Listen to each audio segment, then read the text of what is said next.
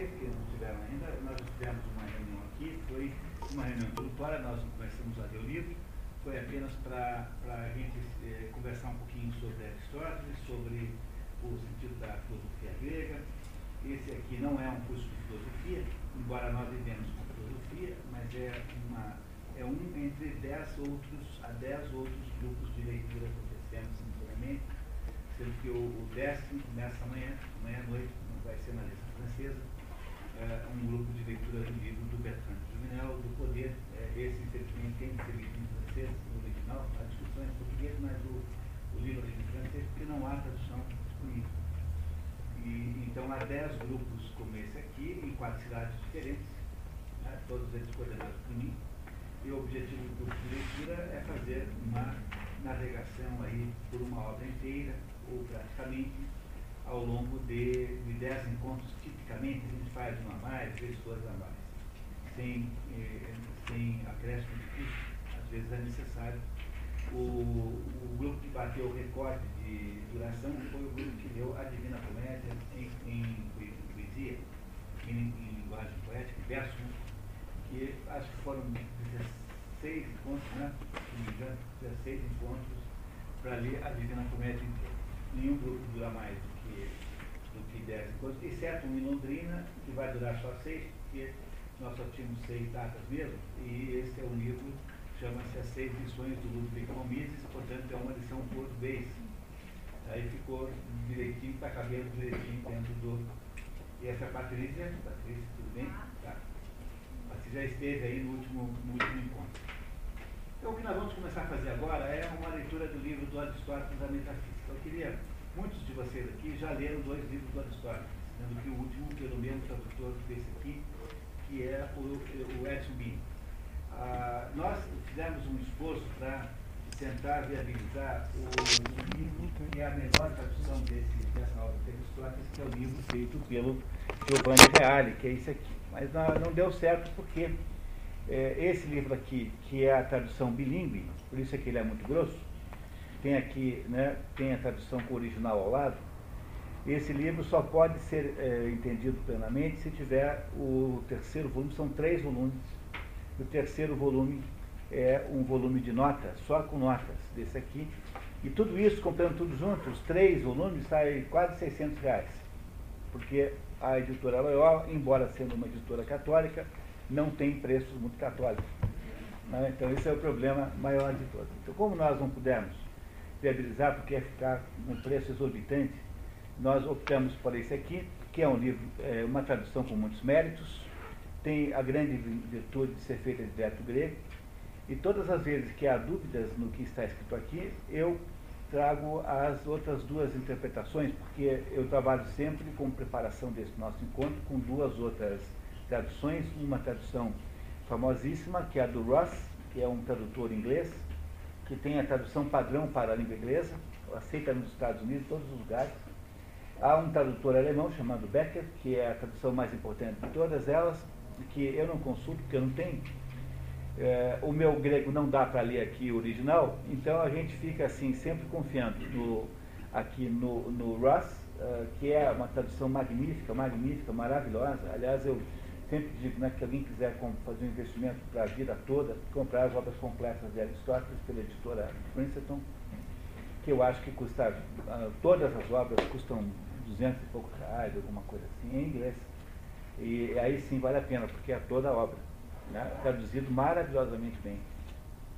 Então eu comparo com o Giovanni Reale, nessa obra aqui, e comparo com o Russ, toda vez que há alguma dúvida sobre a, a interpretação. Tá aí, esse, essa nossa, esse esforço de leitura aqui, ele é um esforço é, que tem sempre uma regra básica, quer dizer, nós temos que sempre entender e há, às vezes há obscuridades muito grandes que ninguém sabe interpretar, mas de modo geral dá para interpretar o que está aqui. E mesmo que vocês tenham assim no primeiro momento alguma, alguma tendência a achar é, esse livro um pouco mais denso do que os outros dois, e de fato é, é, lembrar sempre que nenhum desses livros foi feito para o público, nenhum desses livros foi verdadeiramente editado não são obras eh, que passaram por uma, como se diz em, indústria editorial, né, por, por um, por um Quapdesk. Portanto, são obras que foram não só foram, é, inter, foram interpoladas, que ao longo de 2.300 anos, Aristóteles morreu em 322 a.C. Então, durante esse tempo todo, a obra foi esteve perdida. A maior parte do tempo esteve perdida, mas não se sabe quanto o rato roeu, não se sabe quanto de algumas cópias que foram sendo feitas pelas obras são contribuições é, dos, dos, copistas, não se sabe quanto dos livros que vieram via mundo árabe, é, Averroes e Avicena. É, Avicena, por exemplo, parece mais confiável que Averroes. Averroes misturava muito o que ele pensava com Aristóteles. Mas a, a gente passou a vida tentando separar, como Santo Alberto, mais um, né, Santo Alberto Magno. Então, há aí muitas obscuridades, e isso é inevitável, porque eram textos de sala de aula. O professor falava e os alunos faziam uh, cópia. Então, é um texto telegráfico. Quando você vai olhar o original, né, você pega aqui, aprender um pouquinho, bom, aqui não tem grego, né?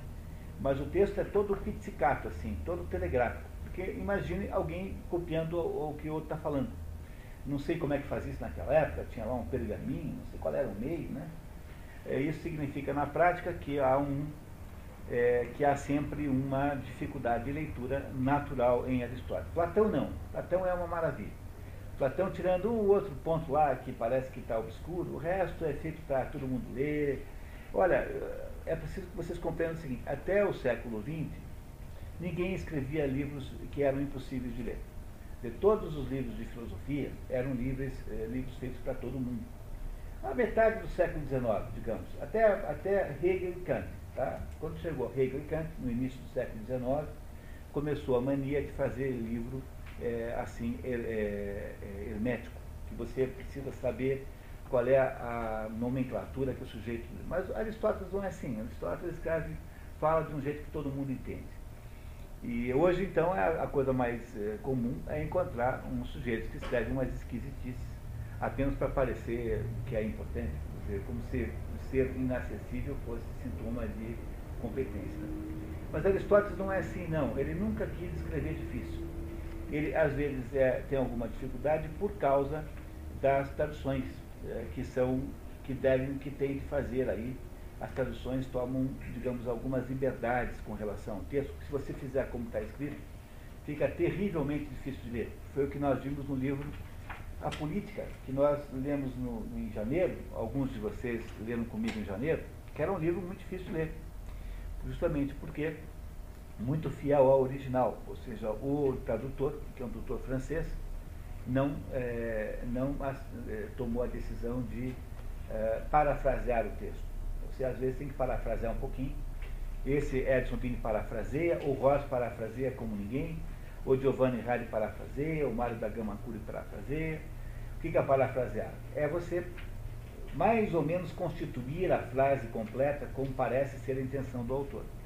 Porque o texto, na sua, na sua originalidade grega, é muito árido e difícil de ler, daria um trabalho três vezes dobrado. Agora, pega um sítio como o Rospon, pega o Giovanni Rari, escreveu a melhor história da filosofia antiga já escrita, que é o, tem a melhor obra de interpretação de Platão. Giovanni Reale, esse aqui, né? Dizer, esse sujeito passou, tem, se não sei se está vivo, deve ter 90 anos. E quando ele diz para mim que acha que esse é o jeito certo, eu tenho obrigação de concordar. Então a, a gente não, não, não pega qualquer paráfrase. Tá? Um sujeito como o Rosa, imagine, aquilo que o Becker disser para você que está certo, você pode aceitar de olhos fechados, mesmo que uh, haja polêmicas em torno disso. O Edson Bini relativamente a esses outros dois, é um tradutor menor, é uma pessoa com menor importância histórica, mas não deixa de ser um bom tradutor. E nós começamos a ler o livro hoje, na, na página do livro 1, na página opa, 43, sem, sem, marcar, sem estar marcada. Todo mundo está pronto? Ou alguém quer fazer algum comentário, alguma pergunta, alguma coisa que interessa antes de começar? Pois não, Rubens.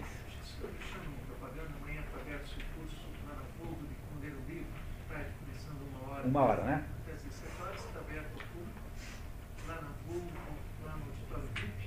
Qualquer pessoa daqui pode ir?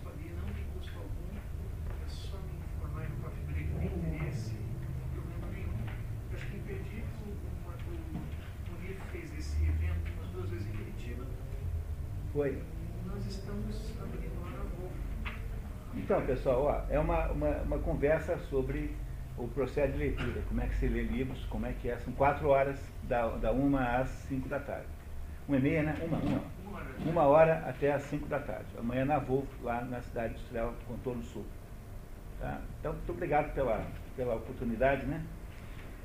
Então, ah, eu queria sempre lembrá-los que metafísica não é uma expressão aristotélica, Aristóteles nunca usou esse nome. Esse nome foi dado depois por alguém que não se sabe, mas pelos organizadores da obra, muito posteriores.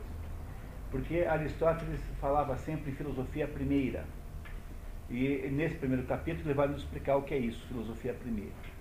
E metafísica foi, foi é, assim denominada porque o, o organizador da obra, não sabe qual deles, é, botou a física e depois, além da física, a metafísica. Metafísica é além da física. Pela posição da obra, desta obra, no conjunto da obra aristotélica, então ficou metafísica. Mas Aristóteles, ele mesmo nunca usou essa expressão, embora tenha sido consagrado. E Aristóteles chamava a esse, a esse assunto de que ele fala aqui, ou de filosofia primeira, ou de teologia. Essas duas coisas uh, estão aí, uh, são, são expressões aristotélicas. Então, não tem a menor importância só lembrar disso, né, que metafísica é apenas um nome eh, que, deram, que deram à obra, não foi Aristóteles quem deu esse nome. Aristóteles nunca se preocupou com a edição dessas obras, porque essas obras todas eram anotações de aula. E as obras editadas por Aristóteles para o público geral foram feitas quando ele estava na Academia Platônica e são obras de divulgação sob a forma de diálogos. E a única que sobrou é a obra chamada Convite à Filosofia, que vocês conseguem comprar aí, se não me engano, a edição brasileira de a Gera, da Geração e da Corrupção, que é um livro é, de física de Aristóteles, é, contém como anexo esse diálogozinho aristotélico chamado Convite à Filosofia. A única obra esotérica com, com, com X que é, Aristóteles produziu em vida. As outras todas são todas obras de anotações de aula, por isso que ele tem uma certa dificuldade de leitura. Tá certo, pessoal? Podemos começar então? O nosso método aqui pressupõe que haja alguém que, que nos ajude a ler. Podemos, não precisamos ter uma pessoa só, podiam ser muito, várias. Alguém gostaria de ser candidato a ler em voz alta?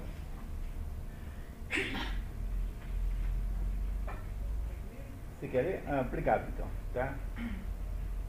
Então vamos Todos os seres humanos. Desculpe, sempre apenas para vocês saberem, o número da esquerda ali significa o seguinte, que o que está escrito aqui está na página 980 da edição do Becker. Na coluna A, só tem A ou B, tem uma coluna, porque era feito em colunas e não era feito como a gente tem aqui. Então cada página tem duas colunas, A e B, na linha 22. Tá certo? Entenderam isso? Quer dizer, isso é apenas assim. Por exemplo, para eu saber, tem um problema aqui, como é que eu sei qual é o equivalente lá no ROS? Eu pego esse número e vou lá no ROS. O problema é que nem sempre coincide, sabe? Porque a língua portuguesa é uma língua analítica. E a língua alemã é uma língua sintética. Então, os alemães, quando são capazes de dizer uma coisa imensamente grande com, com, com 20 letras, e nós, para dizer a mesma coisa, temos que botar um monte de D para, sobre né, uma porção de ligações, porque a nossa língua não, não, não faz a. Quando eu digo que ela é uma língua analítica, dizer, nós não temos aqui a declinação dos substantivos, por exemplo, nós só declinamos os pronomes. O que é declinar o pronome? É dizer assim, eu, quando eu sou sujeito, e falo mim quando eu sou objeto. E essa diferença do modo de falar eu, né? não é isso? quando eu sou objeto, então isso é para, para mim, né? Eu não digo isso é para eu. Então o eu vira mim quando ele muda de sentido lógico. Quando ele é sujeito é eu, quando ele é objeto é mim. Certo? Então isso chama-se declinar.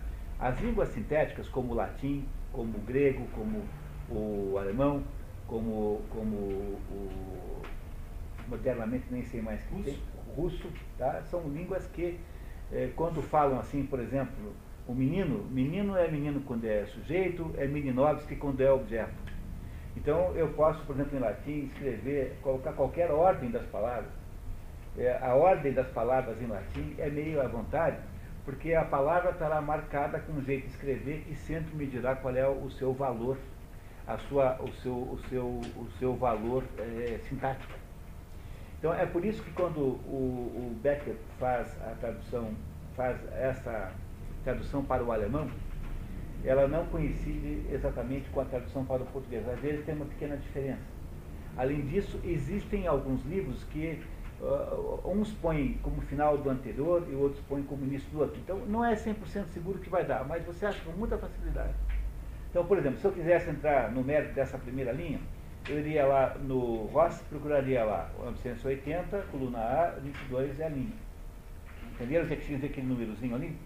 É a mesma coisa que tem na Bíblia, capítulo 1, versículo 1. Porque aí você sempre sabe qual é onde está o negócio. Tá? Todos os livros que são grandes livros de referência são assim. A Bíblia, toda a obra aristotélica, toda a obra platônica é sempre assim. E no critério, para, para o critério aristotélico, é a edição do Becker, feita na Alemanha, 1800 alguma coisa, que é a base da, da digamos, da, da sequência é, oficial do livro, do livro uh, uh, dos, da, da, da, obra aristotélica. Né? Então todo mundo segue. Então, sempre quando houver essa citação, é, é associada ao Becker, qualquer língua. Tá certo, pessoal? Immanuel Becker um dos maiores estudiosos de, de Aristóteles. Então, vamos lá, por favor? Todos os seres humanos naturalmente desejam conhecimento. É, isso, a primeira coisa sobre Aristóteles é que Aristóteles não explica tudo. Ele acha que determinadas coisas não devem ser explicadas por respeito ao próprio leitor. Ele acha que uma certa quantidade de, uma certa quantidade de conclusões são autoevidentes por exemplo, a ideia, Maria Lúcia, tudo bem? Temos lugares aí à vontade, tá? É, então, é, o, o, o, como se diz, né? O, o, o, Aristóteles acha que determinado tipo de conhecimento é completamente axiomático. Você é, não, não deve nunca tentar provar uma coisa tipo eu sou eu porque isso é desnecessário que seja provado, porque que você é você é, é auto-evidente. Então Aristóteles tem isso, ele está o tempo todo fazendo afirmações que são é, verdades axiomáticas, são, são auto-evidentes, portanto ele parte delas.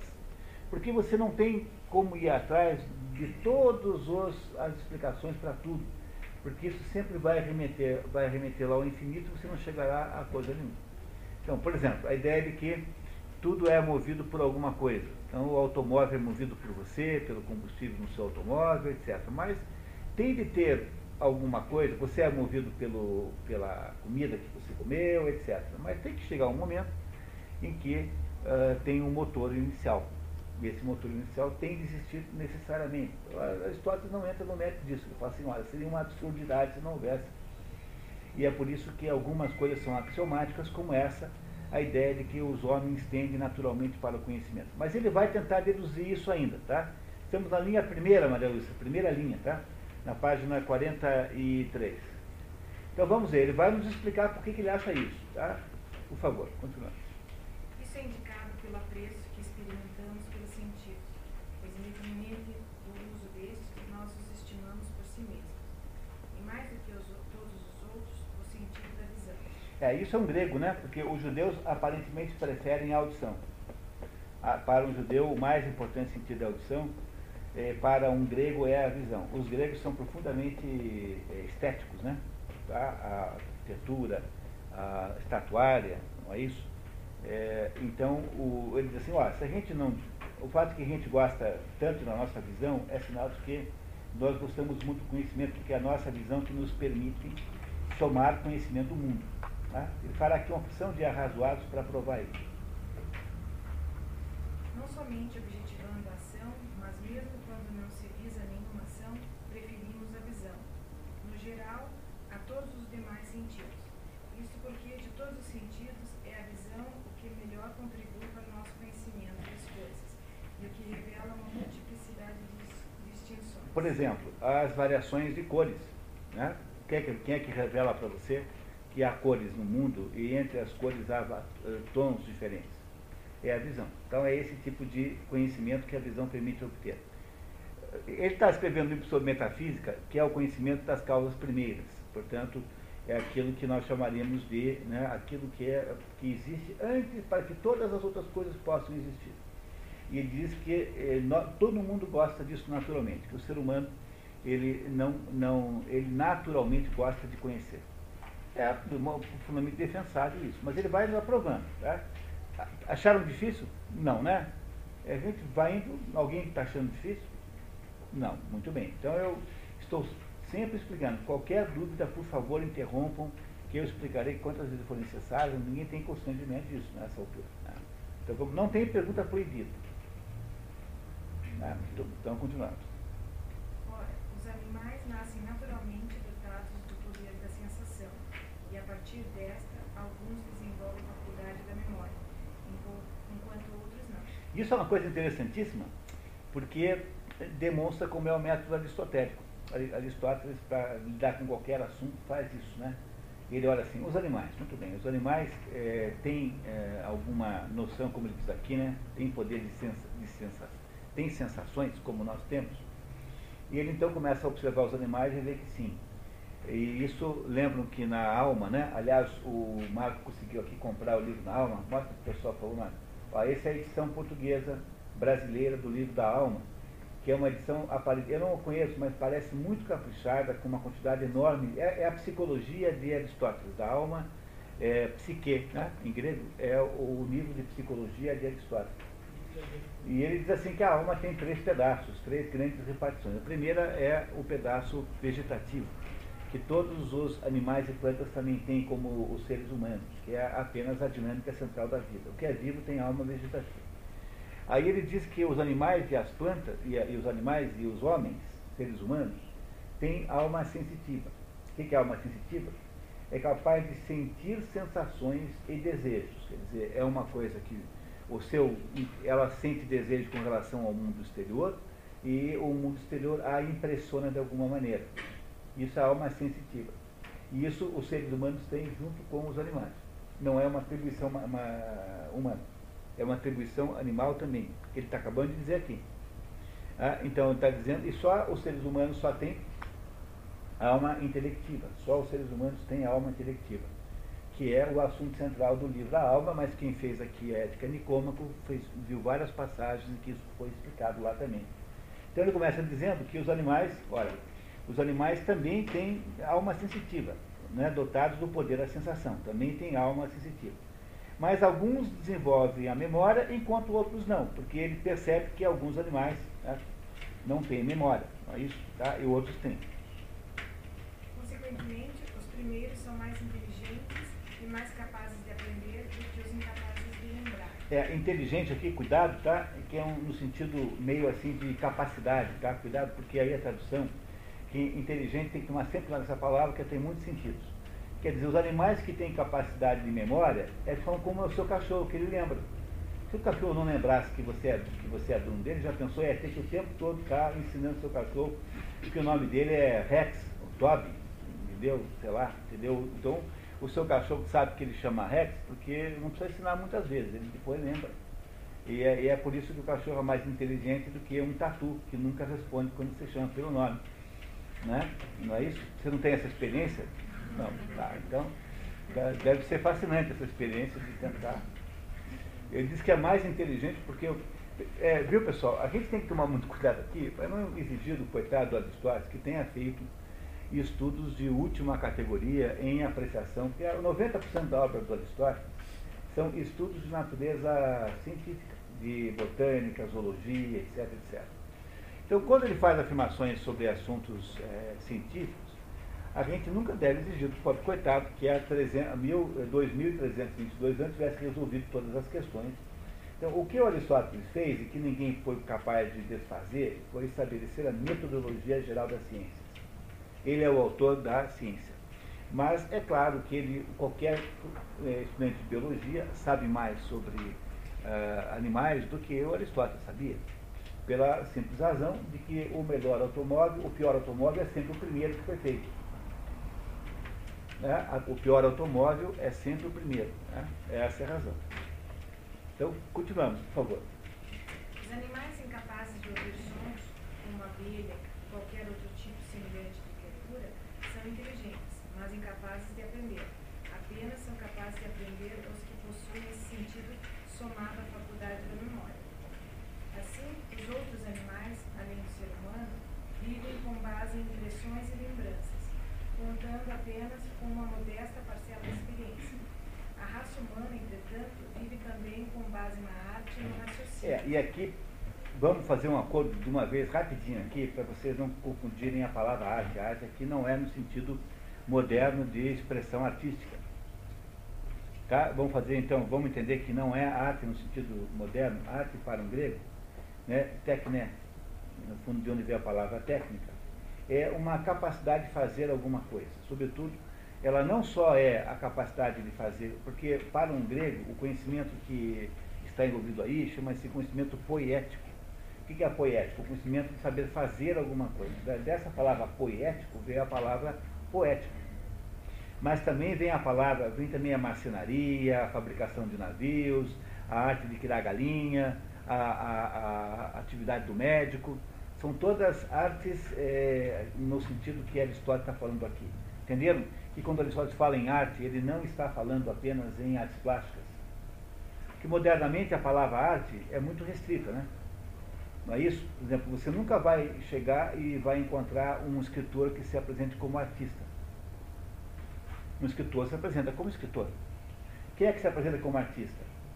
É alguém que trabalha na Globo, porque o sujeito que é de teatro se apresenta como ator, não como artista. Ou artista plástico.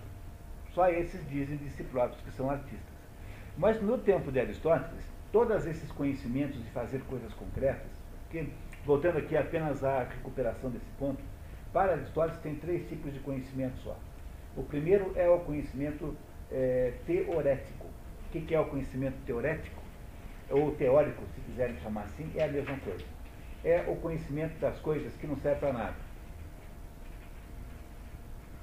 Saber como funciona o percurso dos astros, como funciona a vida sexual dos gambás, como funciona a psicologia humana, é, como funciona a, a, a, natureza em geral.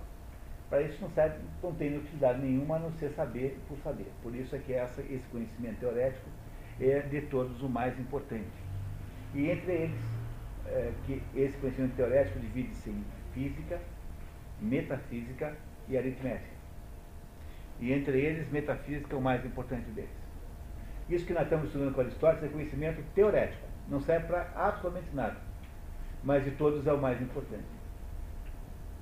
O segundo tipo de conhecimento para Aristóteles é o conhecimento prático. Mas conhecimento prático não é conhecimento prático no sentido de, de saber lavar a louça.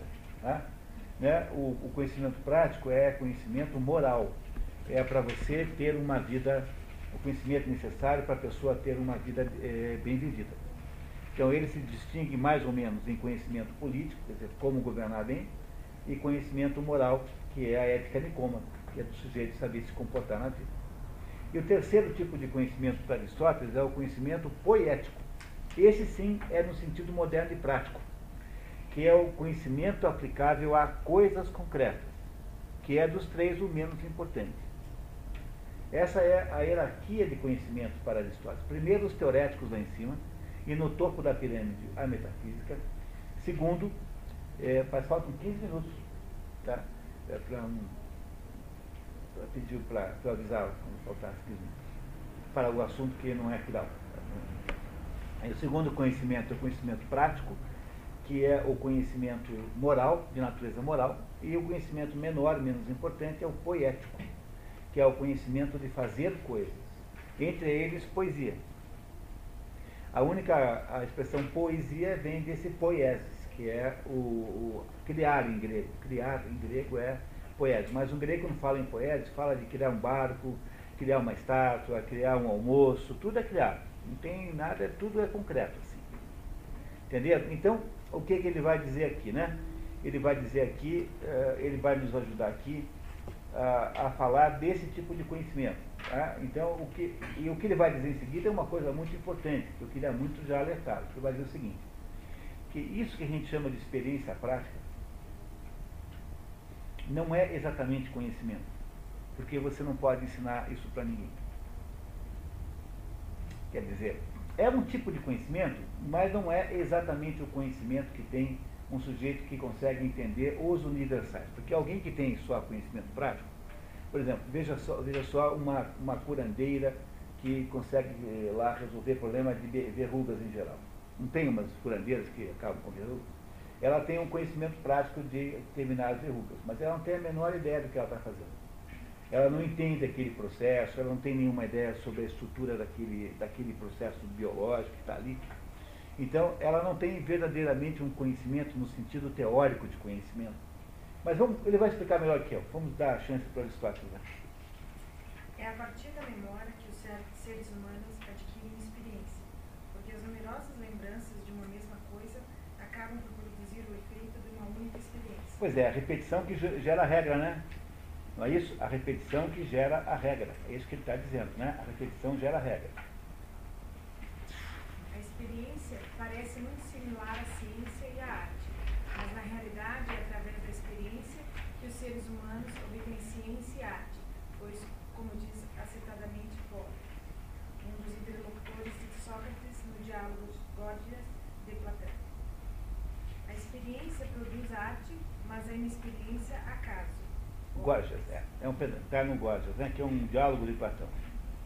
A arte é produzida quando, a partir de muitas noções da experiência, forma-se um só juízo universal, relativamente a objetos semelhantes. Juízo universal, quer dizer, quando você forma uma teoria sobre aquele assunto. Então imagine um médico que, depois de ver muitos determinados casos, não sei o que, um belo diz, olha, isso aqui chama-se dengue, isso aqui é, é, produzido por um protozoário, sei lá por quê, por um determinado microorganismo, que é, é, transmitido pelo mosquito, não sei, Aedes aegypti, que tem isso, isso, isso, isso. Quando você chegou a teorizar isso, você já criou conhecimento. Mas a simples casuística em si própria não é conhecimento nesse sentido, porque você não consegue ensinar, porque você de fato não entende o que está acontecendo. E para que seja conhecimento, é preciso que você entenda qual é a causa daquele fenômeno. Se você não entende a causa, não é conhecimento. Por que, que ele está dizendo tudo isso? Porque ele já vai nos ensinar daqui a pouquinho como é que nós entendemos as causas dos fenômenos, que é a primeira grande lição da metafísica de Aristóteles. Vamos dar a palavra aqui para ele, que ele vai ajudar melhor que eu. Dispor de um juízo de que quando Calhas padecia esta ou aquela doença, isto ou aquilo lhe fazia bem, e semelhantemente com Sócrates e vários outros indivíduos. É uma questão de experiência. É, Calhas é qualquer um, é o João da Silva, tá? não é ninguém importante. Tá? Sócrates também é, exemplo. Né? Mas julgar que faz bem a todas as pessoas de um certo tipo, consideradas como uma classe, que padecem desta ou daquela doença, por exemplo, o fleumático ou bilioso, ao padecer uma febre ardente, é uma questão de arte. É, se generalizar ah, o tratamento é uma questão de arte, portanto, de conhecimento real e não apenas de experiência. Os, os antigos acreditavam que as pessoas tinham quatro tipos de temperamentos, é, basicamente Hipócrates e Galeno achavam que os temperamentos humanos dependem da predominância dos humores. Humores são fluidos corpóreos naquela pessoa. Então, o primeiro tipo era o linfático, linfático ou fleumático, é, que é em que predomina a linfa. O segundo é o sanguíneo, onde predomina o sangue. O bilioso ou colérico, onde predomina a bilis e o, o melancólico, que, onde predomina o sistema nervoso, que não é um fluido. Então, os antigos diziam assim, e essa classificação, embora pareça ridícula do ponto de vista da, da medicina moderna, melancólico, tá? Vamos lá, melancólico onde predomina a nervosidade, o nervo. O bilioso ou colérico, onde, onde, onde predomina a bilis. O, o sanguíneo, onde predomina o sangue e é o linfático ou fleumático, onde, pronuncia, onde, onde, onde é, é, prevalece a linfa. Tá? É, essa classificação, embora pareça ridícula do ponto de vista da medicina moderna, ela é extraordinariamente precisa simbolicamente, porque há, de fato, porque são temperamentos que ela define, tá? Temperamentos. E cada temperamento tem um determinado tipo de, de, de adequação terapêutica, digamos assim. Então, o que ele está dizendo é que saber como é que você trata um ou outro é, é questão de competência aí científica, que tem o médico, que é aquele que não tem só experiência, mas compreende o processo, porque ele, para poder di, eh, direcionar o tratamento, precisa entender como é que funciona. Mas essa classificação, que é mais do Galeno, Galeno, é, esse Galeno é um filósofo antigo que tem até aí uma, criou até uma espécie de metodologia farmacêutica, tem farmácias que são chamadas de galênicas. Essas farmácias não são apenas, não é só o nome comercial, tem alguma questão metodológica envolvida nessa ideia de farmácia galênica. É um tipo de farmácia. E eles estabeleceram que havia quatro tipos de temperamento, quatro tipos de modos de ser como temperamento, e os temperamentos dependiam do fluido que predominava naquele indivíduo. Tem uma classificação parecida na Bíblia, se não me engano, no livro de Ezequiel. Ah, é? Não sabia. É, homem boi, homem leão, é, são quatro temperamentos. Né? É muito possível que tenha ligação com isso. Descreve, tá? descreve, é muito possível. O homem leão é o colérico lá. Né? É, a gente tem que sempre ter aquele cuidado quando a gente lê coisas antigas, de não se comportar como o Boeing ridicularizando o tico-tico, né? Pô, que ridículo, aí anda, voa aí a 50 km por hora, eu vou aqui a 2 mil, a mil, né? Porque a gente tem essa pretensão moderna de achar que os antigos eram, eram todos equivocados. Mas dentro desse assunto aqui há simbolicamente ainda muita coisa, muita preciosidade. Não é isso? Há, há muitas preciosidades aqui que não devem ser jogadas fora. Mas, no fundo, o Aristóteles está falando de outra coisa, né? Foi apenas uma, uma interrupção aqui. Continuamos. Pareceria que, para propósitos práticos, a experiência não é, de modo algum, inferior à arte. É, aquele pescador que sabe, sabe que vai chover, pode, na prática, saber mais do que o homem do tempo na televisão, né? o meteorologista. Então, poderia parecer que esse prático, que não tem ideia nenhuma do que está falando, mas tem assim uma opção de indicações físicas que ele aprendeu a interpretar, pode ser que ele pareça tão mais sábio quanto o outro. No entanto, né? De fato, vemos homens da experiência obtendo mais êxito do que aqueles que dispõem de teoria sem experiência. A razão disso é ser a experiência conhecimento dos particulares, enquanto a arte o é dos universais. Sendo que as ações e os efeitos dizem respeito todos ao particular, posto que não é o ser humano que o médico cura, salvo incidentalmente, mas sim Calhas ou Sócrates ou alguma outra pessoa nomeada semelhantemente que acontece ser também um ser humano. E, e aqui, nesse pedacinho aqui, é uma precisidade tão grande, veja, primeiro aí um mistério, esse incidentalmente aí foi, foi alvo de inúmeras polêmicas tal. Hoje em dia o consenso dos estudiosos é que incidentalmente, aí significa indiretamente. Tá? Os outros usam acidentalmente, não incidentalmente. Mas o consenso sobre a interpretação disso é que se trata de indiretamente. Então, o que você tem aí é uma declaração metodológica de Aristóteles, porque Aristóteles era isso. Aristóteles dizia assim, olha, o, o, a palavra cão é um, é um resumo que nós fazemos para nos é, referirmos aos universais que universais? A todos os indivíduos que têm características que os unificam.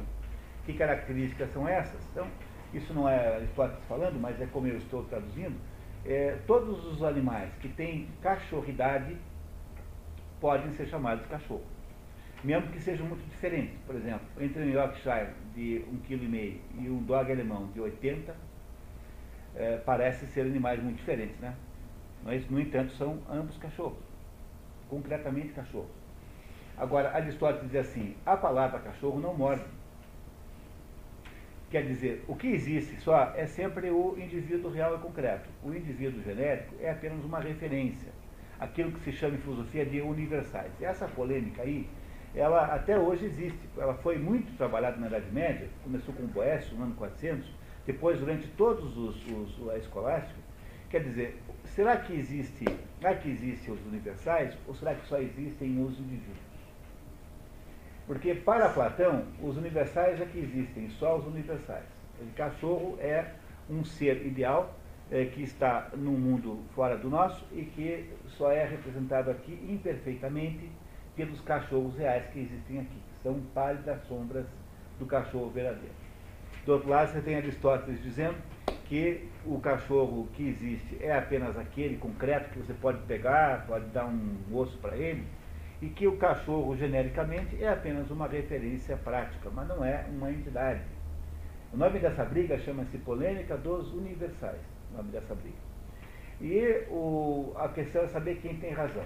E a, a resposta é ambos. Porque, de fato, se, eh, nós, se todas as coisas existem unitariamente, como indivíduos isolados, elas também, de alguma maneira, se unificam entre si. Porque elas têm uma essência que é comum às outras.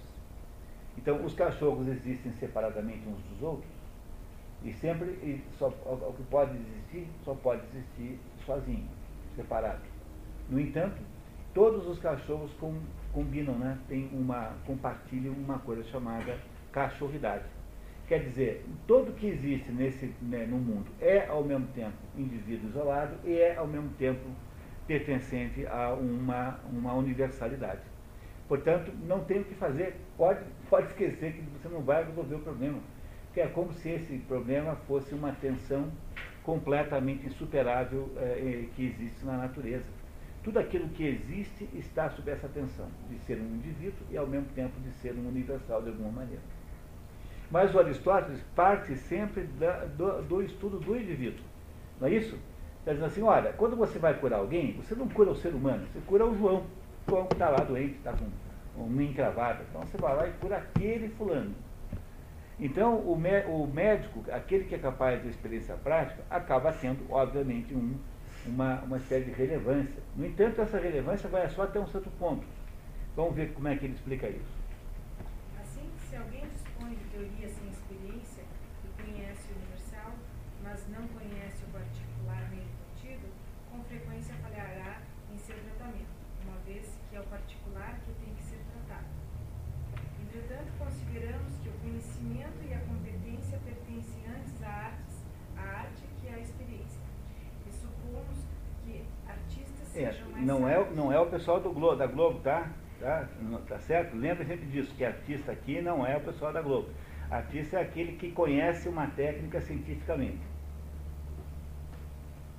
Supomos que artistas sejam mais sábios do que os homens de mera experiência, o que significa que, em todos os casos, a sabedoria depende mais propriamente do conhecimento.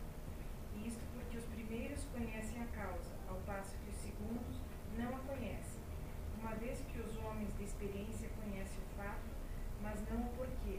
Os artistas, contudo, conhecem o, pro- o porquê e a causa. Pela mesma razão, consideramos que os mestres, em todo ofício, merecem maiores apreços, conhecem mais e são mais sábios dos que os artesãos, porque conhecem as razões das coisas que são feitas. Vocês, entenderam isso, pessoal? Ele está dizendo que conhecer a causa é mais importante do que conhecer como faz ah, concretamente.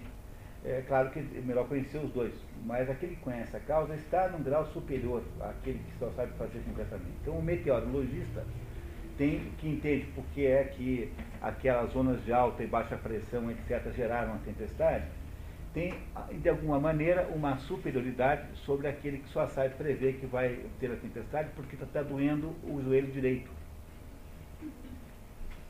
Entenderam, entenderam isso? Embora o sujeito que, que, que sempre sabe que vai chover porque está doendo o olho direito, ajuda você a não esquecer também o guarda-chuva antes de sair de casa. Entenderam isso? Agora ele está falando. É é uma coisa muito importante isso aqui. Olha, isso- cada linha dessa aqui é uma tonelada de peso, porque é, aqui você tem a maior obra, o maior pensador até hoje, o maior arrumador de cabeça que até hoje o mundo viu, que é o Aristóteles. Né? Eu preciso muito saber se vocês estão entendendo razoavelmente bem nesse ritmo e com esse grau de interferência, porque eh, nós vamos ter que aumentar a nossa velocidade, mas eu, nós não vamos poder pular a coisa sem entender. Então está certo? Está todo mundo entendendo até agora? Muito bem. Então vamos deixar o Aristóteles falar que os artesãos, como certos objetos inanimados, realizam coisas, mas sem saber o que realizam, como por exemplo o fogo queima. Somente que enquanto os objetos inanimados executam todas suas ações, devido a uma certa qualidade natural. Os artesãos executam as suas, as suas através do ar.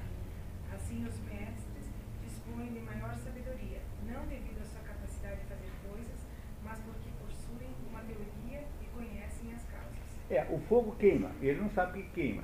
Então ele é essencialmente prático. O artesão é aquele que sabe fazer fogo.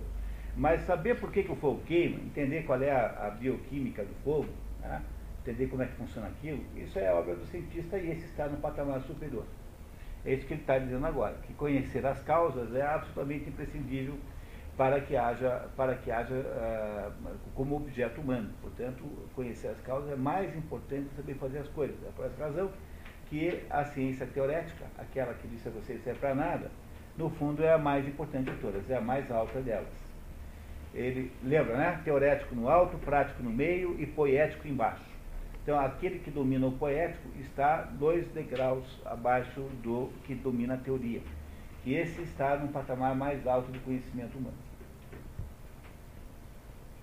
Geralmente, o sinal de conhecimento ou ignorância é a habilidade para ensinar. E por isso sustentamos que a arte, preferivelmente a experiência.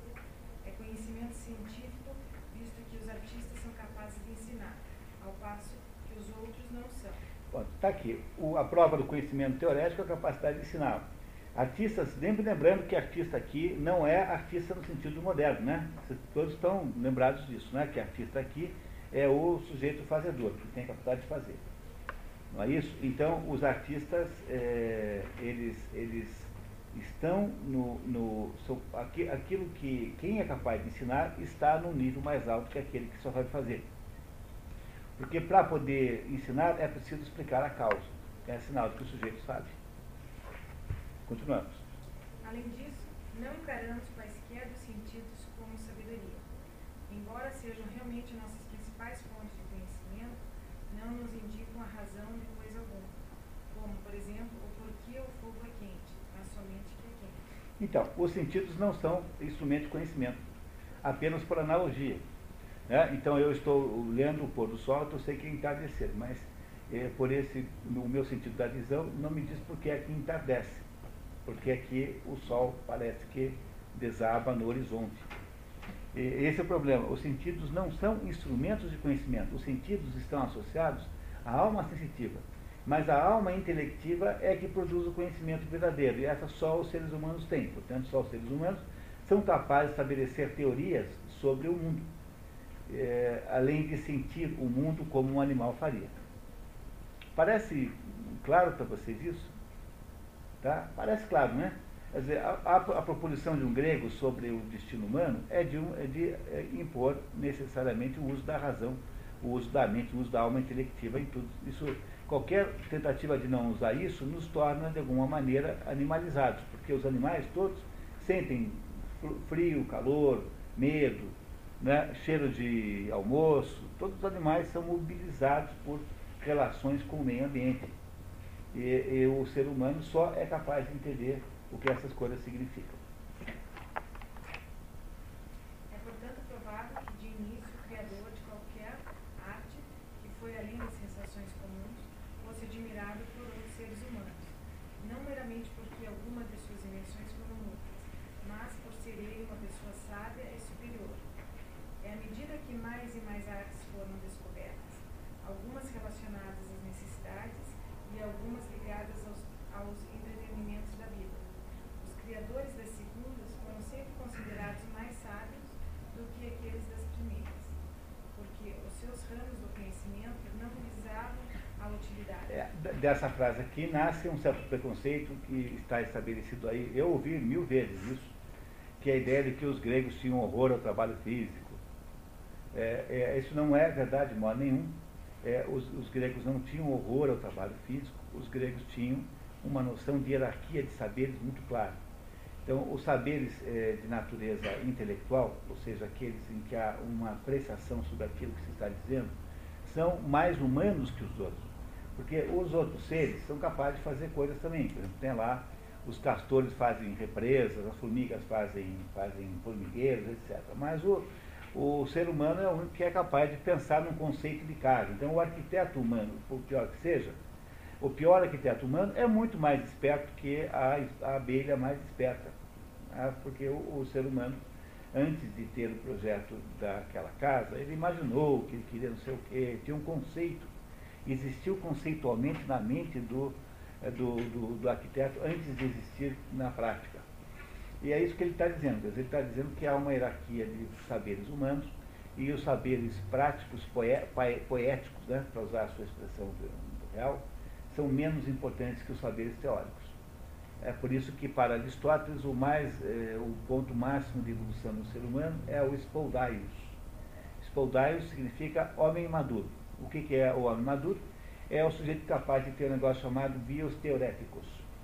O que é bios teoréticos? É vida contemplativa. A bios teoréticos, vida de pensamento contemplativo. É a vida de tentar entender o mundo em sua volta, mesmo que isso não signifique é, a produção de nenhum biscoito. Esse é o conhecimento mais elevado na, na, na, no âmbito da humanidade, bios teoréticos. Consequentemente, quando todas as descobertas desse tipo estavam completamente desenvolvidas, as ciências que não se relacionam nem com o prazer, nem ainda com as necessidades da vida, foram criadas, e primeiramente naqueles lugares onde os seres humanos dispunham de lazer. Assim, as ciências matemáticas, para Aristóteles, a aritmética, a geometria, a música e a astronomia, nasceram nas vizinhanças do Egito, isto é, na Ucrates, colônia comercial helênica no Egito. O autor extrai essa informação de Platão, Fesa 254. Porque aí a casta sacerdotal podia desfrutar do lazer. No Antigo Egito, as ciências eram cultivadas e desenvolvidas pelos sacerdotes. Platão, no Fedro 254, atribui a descoberta da aritmética, aritmética, da geometria e da astronomia ao deus egípcio Thoth. Bom, então aqui, pessoal, aqui nesse parágrafo, nessa linhazinha, tem muitas coisas, tá? As ciências matemáticas, eh, que aqui estão citadas como matemáticas, são o quadrivium. Então, durante, quando chegou na Idade Média, o, o modelo da educação antiga né, gerou dois tipos de formação, tá? que é o, o trivium e o quadrivium. O trivium são três ensinamentos, o quadrivium são quatro. Três mais quatro são sete. Sete é o tempo da criação. Então, o trivium mais o quadrivium representa simbolicamente digamos, a totalidade do conhecimento básico de que, é, é, que necessita um ser humano. E aí, por, por meio de vários autores, sendo mais importantes o Boécio, o Alcuino, Carlos Magno, no ano 800, ele chamou um padre escocês, irlandês, lá da, das Ilhas Britânicas, chamado Alcuino, para fazer uma escola na corte. Carlos Magno foi foi coroado imperador no dia 25 de dezembro do ano de 800. E ele chamou Alcuino, e o Alcuino já fez, na corte de Carlos Magno, fez uma escola. E nessa escola ensinava-se as sete artes liberais. Sete artes liberais é o nome que dava então para essa somatória de trivium, que são retórica, gramática e lógica, e quadrivium, Quadrivium é aritmética mais música, geometria, geometria e, e, e astronomia. Essas sete artes liberais são a, a base de toda a educação é, é, é da, da, Idade Média. E ela, é, em, por incrível que pareça, essa, essa prática das sete artes liberais continua viva. Por exemplo, ela sobrevive, o Agaeton sobrevivem, por exemplo, naquele diploma que os americanos dão para quem é, faz lá um certo curso chamado é, Master of Arts. Então, se você é um Master of Arts nos Estados Unidos, você é um mestre nas artes liberais. O que, que são as artes liberais? São aquilo que chamaria de mestrado na Idade Média, porque na Idade Média você tinha dois, só dois tipos de formação, é, três tipos de formação. Você tinha a, as artes liberais, que correspondiam à nossa formação básica aqui, digamos até o segundo grau. Aí você tinha o doutorado. Doutorado era feito onde? Que, que tipo de atividade podia ser doutorada? Apenas as artes superiores liberais, que eram só três, que era a teologia, o direito canônico e a medicina. E é desta época, ou seja, dessa época há dois mil anos, um pouco menos, né? Mil e, e mil anos mais ou menos, que nós queremos, a, a queremos a, o hábito de chamar médico de doutor. Você não chama engenheiro de doutor, de modo geral. engenharia não é uma arte superior liberal. Engenharia é um assunto da guilda, é um assunto da corporação de ofício. Porque a diferença entre a engenharia e a medicina é que a medicina era aprendida na universidade medieval e o sujeito que saía dali saía com liberdade de fazer o que quisesse. Por exemplo, cobrar ou não cobrar. Sempre foi uma coisa típica de médico ter a, a autonomia sobre os tais os honorários. Né? Bom, o engenheiro não era assim, porque o engenheiro vinha da, da, da, corporação dos engenheiros, que era um negócio meio secreto, e saía de lá com tabela de preço. Entendeu a diferença? Né? A engenharia nunca foi arte liberal. Agora, a medicina, a, o direito canônico e o, a teologia, sim. Então, esses são os doutores. Quer dizer, na Idade Média, um sujeito fazia, aos 14 anos, ir para a escola, nunca antes. Então, dos 14 aos 18, estudava as sete artes liberais, o trivium e o quadrivium. As três primeiras, o trivium, são artes da mente humana, como a mente humana funciona. E as outras quatro são, são é, artes que explicam como o mundo concreto funciona. Depois de ter feito esses sete, essas sete disciplinas, ter feito o trivium e o quadrivium, você, é, você agora foi formado em artes liberais. Pronto, você agora tem uma formação é, digamos, mínima. E se você quiser estudar na universidade, ir para, para as artes superiores liberais, então você vai, se tiver dinheiro ou vontade. É, ou sai médico, ou sai ah, advogado canônico, né? ou sai, ou sai é, teólogo. E aí então você sai como doutor, o doutorado aí equivalia ao curso superior moderno. Né? Sair do curso superior moderno já era doutorado, já saía como doutor. Então, o que, o que acontece aqui é que, eu, no fundo, essa ideia das sete artes liberais está associada com coisas tão velhas quanto as coisas aristotélicas. Foram, foram maneiras pelas quais a Idade Média eh, juntou o que os antigos achavam que era a base do, da educação e formataram sob esse ponto de vista chamado sete artes liberais, que é uma expressão medieval. As sete são o trivium e o quadrivium, três mais quatro. O trivium são retórica, quer dizer, a arte de falar, né? Mas falar tem que falar com gramática, que é a segunda, e com lógica, que é a terceira. Está saindo agora, viu, Cristina, um livro escrito pela Sister Mary Joseph, Miriam Joseph, uma freira americana, que montou uma, um curso de trivium, que está saindo agora o livro, com, aliás, com o meu prefácio tenho notícias bem frescas, já está na gráfica praticamente, daqui a uns 15 dias, 20 dias, deve ter para comprar. Essa freira fez um livro maravilhoso em que ela, ela todo aluno das, de uma certa universidade católica americana, antes de fazer qualquer, qualquer aluno, tinha que aprender as artes do trigo. Aprender a raciocinar, aprender a falar com correção e falar com, com, com, com, com competência. Então era uma espécie de curso obrigatório de iniciar qualquer, qualquer atividade universitária numa escola religiosa, católica, lá, não lembro mais qual é, mas está no livro. Tá? Então, o trivium é falar bem. Falar bem o que, que é? É retórica, mais gramática e mais lógica. E o quadrivium não tem mais ligação com o nosso cérebro, mas o quadrivium é uma maneira de entender a natureza em volta de nós. Então, a natureza tem aritmética e geometria. A aritmética gera música, portanto, a harmonia, né? a harmonia dos números. E a geometria gera astronomia. Então, você tem que saber mais essas quatro. Mas primeiro o trivium, depois o quadrivium, nunca o contrário. Primeiro o trivium, depois o quadrivium. O livro da irmã é, Miriam Joseph é só do trivium, chama-se Trivium. E é uma das maiores perdas que nós tivemos foi a, o fato de que nós perdemos de vista essa capacitação mínima que era necessário que todo mundo tivesse. Mas isso tudo está em Aristóteles, compreenderam? Que está tudo em Aristóteles.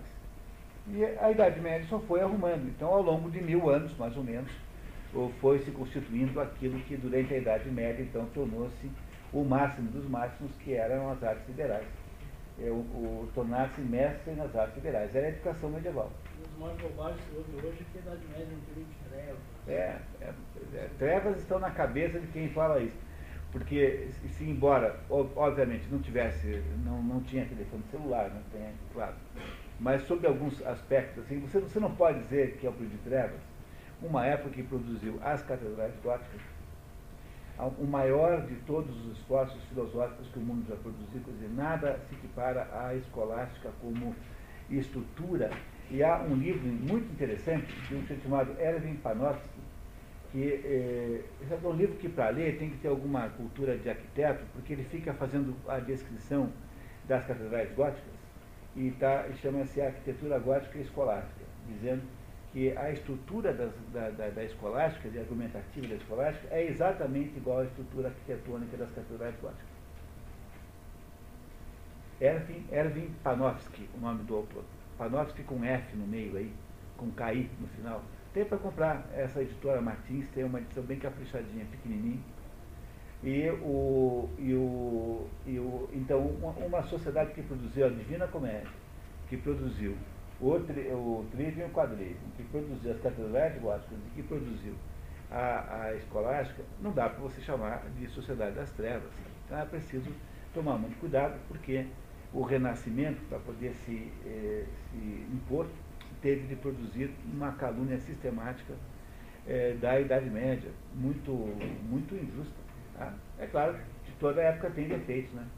Mas o que se pensa hoje em dia da Idade Média é uma absurdidade, não tem cabimento nenhum. Até uma mulher chamada Regina, Regina Pernu, uma historiadora, é, que tem um livro chamado A Mulher no Tempo das Catedrais.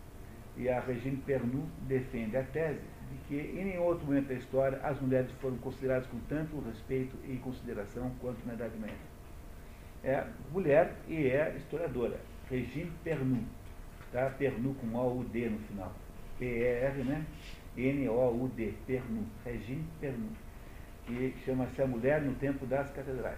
E que faz uma apreciação muito positiva é, do modo como as mulheres eram tratadas na Idade Média. Então, nós vivemos Regina, Regina com E no final. Tá? Regina em português, só que tem um E no final, em vez de Regina, que tem um acento agudo no primeiro E. Pernu é per, né? P-R-N-O-U-D. Pernu.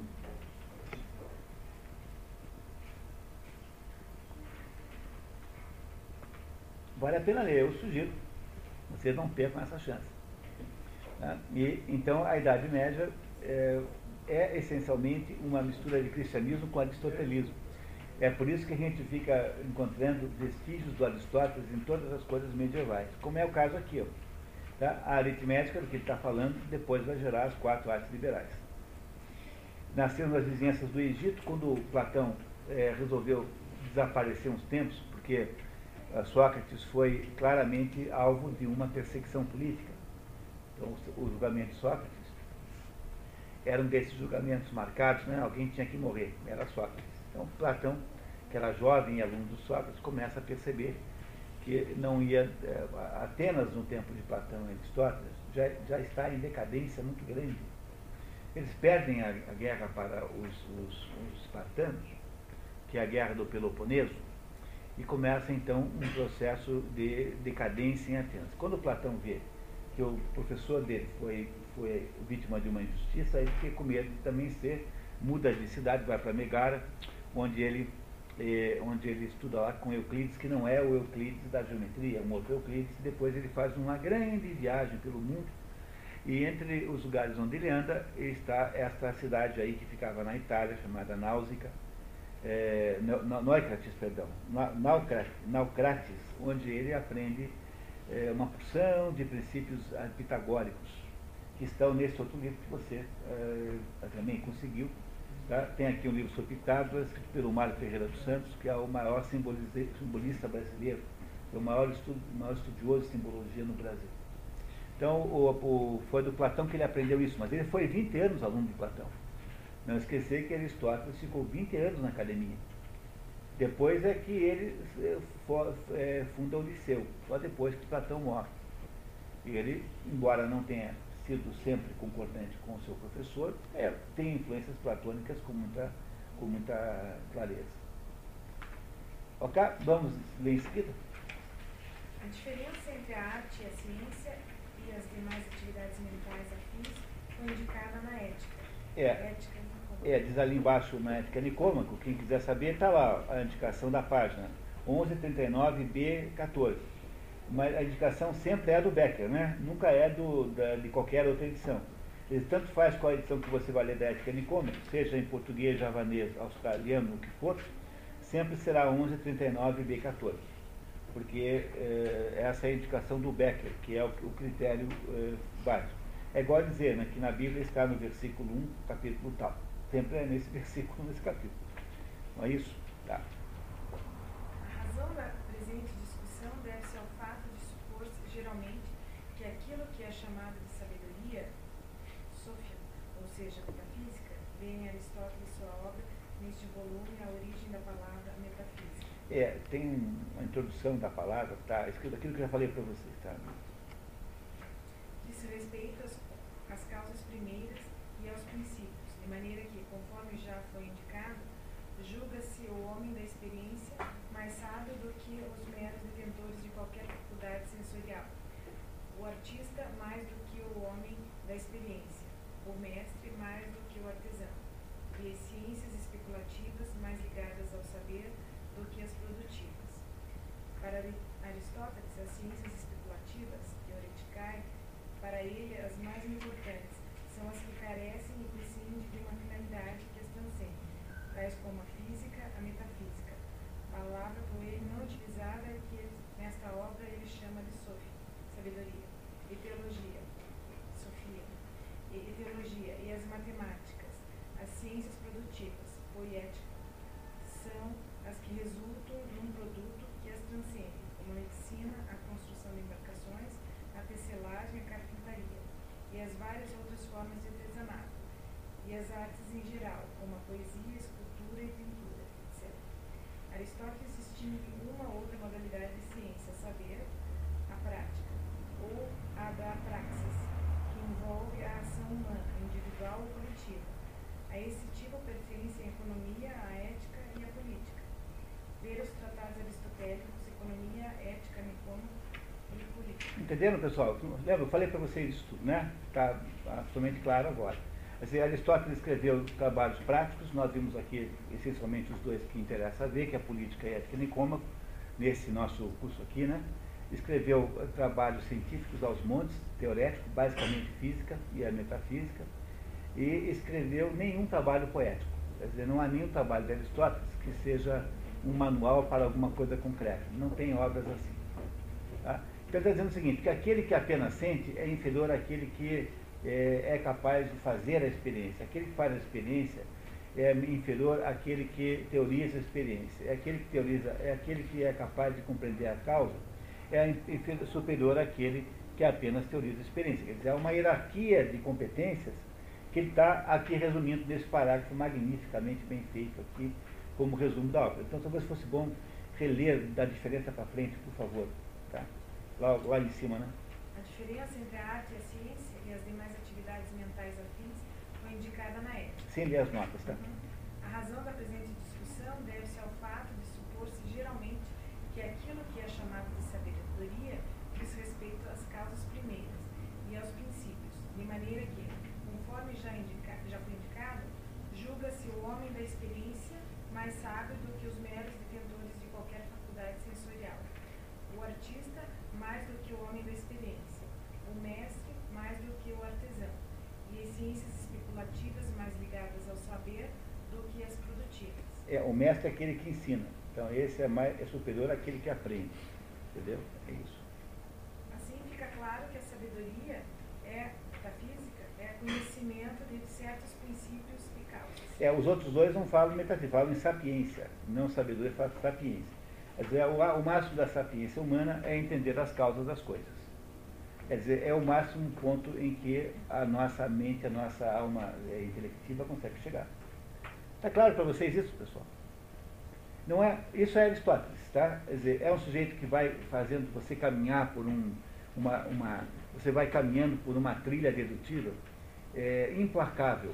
De vez em quando ele pode é, estar, é, ser, para, gerar um pouco de dúvida, quase sempre as dúvidas têm solução. Então você vai aprendendo a raciocinar filosoficamente.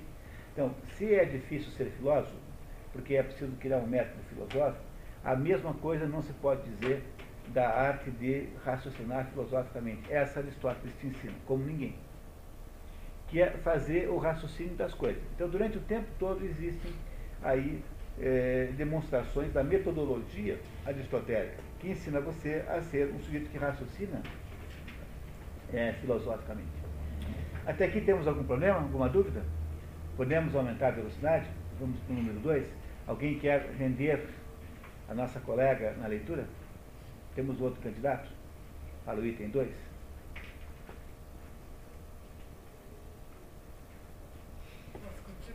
Então vamos lá. Eu leio, eu leio. Maria Lúcia, número item 2, então. Uma vez que estamos investigando esse tipo de conhecimento, é necessário que consideremos quais são as causas e princípios cujo conhecimento é a sabedoria. Talvez seja mais esclarecedor se tomarmos as opiniões sustentadas por Dom Sábio. É, ele, no primeiro item falou assim, ó, nós vamos entender ah, o, o maior conhecimento de todos, quer dizer, o das causas. Então agora vamos entender o que que é a causa. E vai entrar agora num assunto de importância gigantesca que nos ajudará a entender uma porção de outras coisas da, da vida e do próprio Aristóteles. Podemos com- começar. Consideramos, em primeiro lugar, portanto, que o sábio conhece todas as coisas, na medida do possível, sem ter conhecimento de cada uma delas individualmente. Em seguida, que o sábio é aquele capaz de compreender coisas difíceis, as que não se mostram fáceis à compreensão humana, visto que a percepção sensorial, comum a todos, é fácil e nada tem a ver com a sabedoria. É, saber tomar chopp não é grande sabedoria. Entendeu? É isso que ele está dizendo aqui. É, entendeu? O sábio não é aquele que sabe tomar chopp, mas aquele que entende é, o princípio da, da drogadição ao chopp, tá, por exemplo. né? E ademais, em todo ramo de conhecimento, o indivíduo é mais sábio proporcionalmente à sua maior informação precisa e à sua melhor capacidade de expor as causas.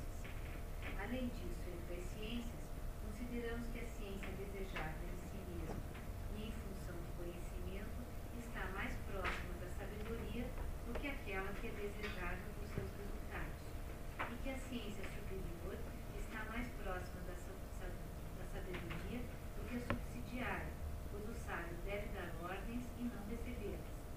Nem tampouco deve ele obedecer a outros, devendo sim o menos sábio obedecer. Então, está entendendo? Quer dizer, o saber os princípios maiores de todos é, é o maior objetivo humano. Quando você sabe os princípios pelas quais as coisas todas existem, que são os princípios primeiros, então está aí o, o ponto mais alto da sabedoria humana, que é o que faz o filósofo, o grande filósofo, né? como ele, por exemplo. Então, é, é aí fica mais uma vez claro que ele está hierarquizando os saberes humanos a partir, colocando os saberes práticos bem embaixo e os saberes, os saberes teoréticos bem no alto. Isso coincide também com o esquema das castas hindu, não preciso nem dizer isso, vocês já devem ter pensado sozinhos. Quer dizer, o, o servo que faz o trabalho manual embaixo tem uma importância na hierarquia da vida humana menor do que a do Brahmani, que é o que indica o, o que explica os caminhos de Deus para todo mundo. Então há uma, naturalmente na vida humana essa hierarquia, e essa hierarquia está aqui sendo nesse momento defendida filosoficamente por Aristóteles. Vem agora um parágrafo de enorme importância. Vamos ver como é que ele nos ajuda aqui. Tais são, em gênero e número, as opiniões sustentadas quanto à sabedoria e ao sábio. Das qualidades descritas, o conhecimento de todas as coisas tem necessariamente que pertencer àquele que, no mais elevado grau, possui conhecimento do universal, porque ele conhece, num certo sentido, todos os particulares compreendidos no universal. É, porque o quem conhece, eh, deixa eu explicar para vocês isso, porque quem conhece o universal conhece todas as particularidades em potência. Vamos entender isso que eu acabei de dizer? É, esse é um conceito aristotélico. Não está escrito aí, mas eu estou interpretando Aristóteles pela própria fórmula aristotélica. É assim, quem conhece o universal é, conhece de alguma maneira todos os casos particulares potencialmente. Porque, embora os casos particulares possam ter, é, digamos, suas, as suas individualidades, suas peculiaridades, eles estão de alguma maneira contidos no universal. De modo que todos os cachorros reagem mais ou menos às regras gerais da cachorridade. Mesmo que você tenha um cachorro que tenha saído um pouco diferente, dizer, esse cachorro não poderá ter, não poderá ser um cachorro que mie, porque não está dentro da potência canina miar. E é por isso que você tem segurança em dizer que tal indivíduo é um cachorro. Ou alguém tem dúvida sobre se o seu cachorro é um cachorro. Né? Então, o que tem é que o, quem conhece os princípios da cachorridade, quer dizer, o sujeito que conhece esse universal, ele de alguma maneira conhece particularmente todos os cachorros reais. Mas esses cachorros reais nunca são do mesmo jeito, nunca têm a mesma fórmula. E é por isso que eh, ele não os conhece particularmente com precisão, mas ele os conhece em potência. É, e é por isso que qualquer cachorro que se leve para um veterinário, o veterinário vai dizer, não, eh, esse cachorro faz assim, assim, assado, porque na escola de veterinária não tem uma escola de veterinária para poodle, uma escola de veterinária para bacê, uma escola de veterinária para schnauzer. Quando você estuda veterinária, você estuda, um, um digamos, uma cachorro genericamente falando. É, é claro que os cachorros individuais, que são os que existem, irão ter particularidades, mas essas particularidades estão contidas no universal. Porque se aquele animal não se comporta dentro dos princípios da cachorridade, é porque certamente não é cachorro e você não percebeu. É um guati, um coati, um gambá, sei lá, e você não percebeu que era um animal de outra, de outra turma. Compreenderam isso? É por isso que ele está dizendo que é mais alto o conhecimento universal que o conhecimento particular. Estas coisas, quais sejam as mais universais, são talvez as de mais difícil atenção para o ser humano, porque são as mais distanciadas dos sentidos. É aquilo que se chama em filosofia de insensibilia. Insensibilia. Então, quando se está falando de coisas do mundo metafísico, ou seja, princípios completamente abstratos, é difícil de percebê-los porque eles não são perceptíveis pelos sentidos. Então, as coisas mais altas são aquelas que estão num grau de abstração tão alto que os sentidos não as percebem concretamente.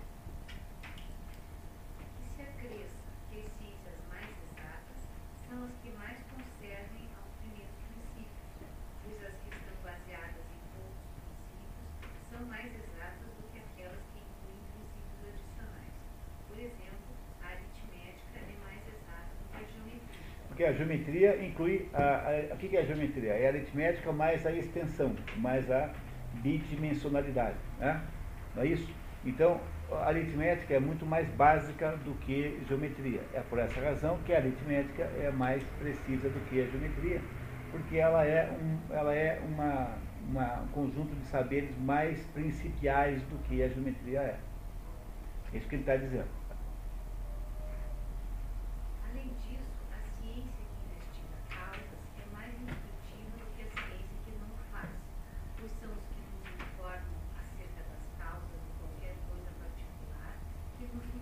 E esse, essa linha é fantasticamente importante. São os que nos informam acerca das causas de qualquer coisa particular que nos instruem. É a missão do professor, ensinar as causas gerais para os alunos.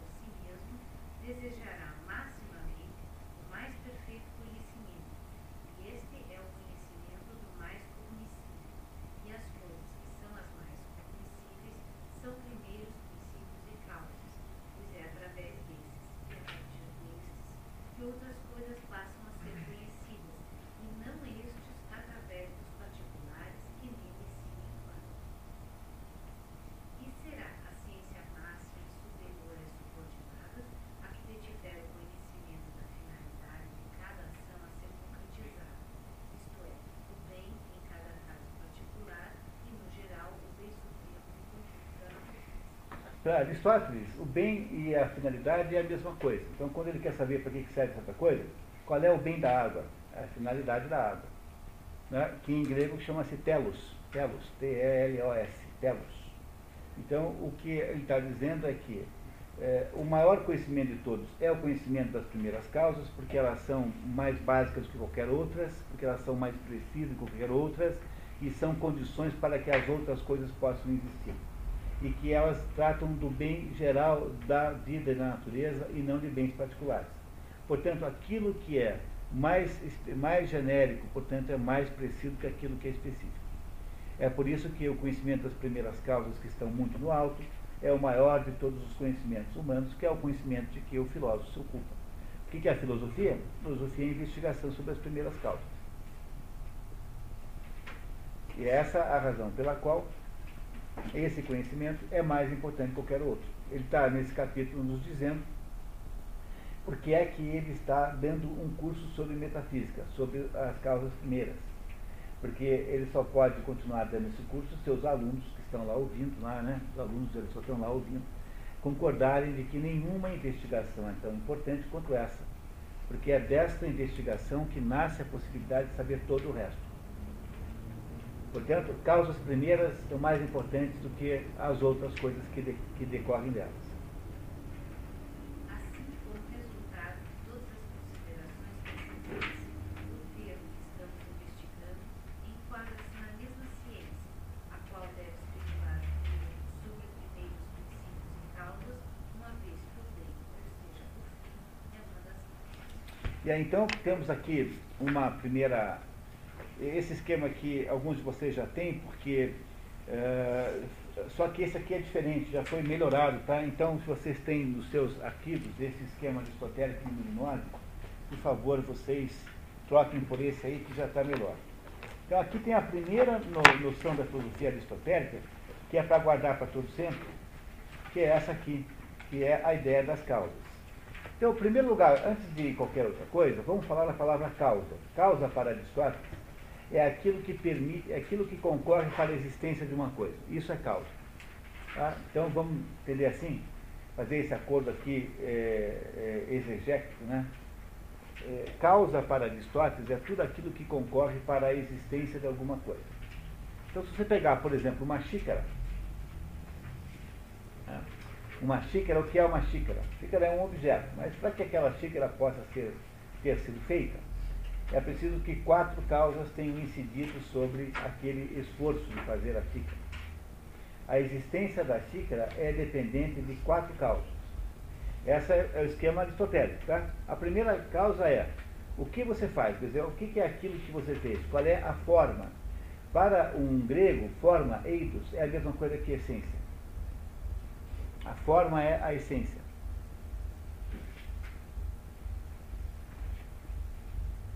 Então, a essência da mão é ter cinco dedos. Se alguém tem quatro só, já não tem mais propriamente uma mão, no sentido preciso, específico da palavra.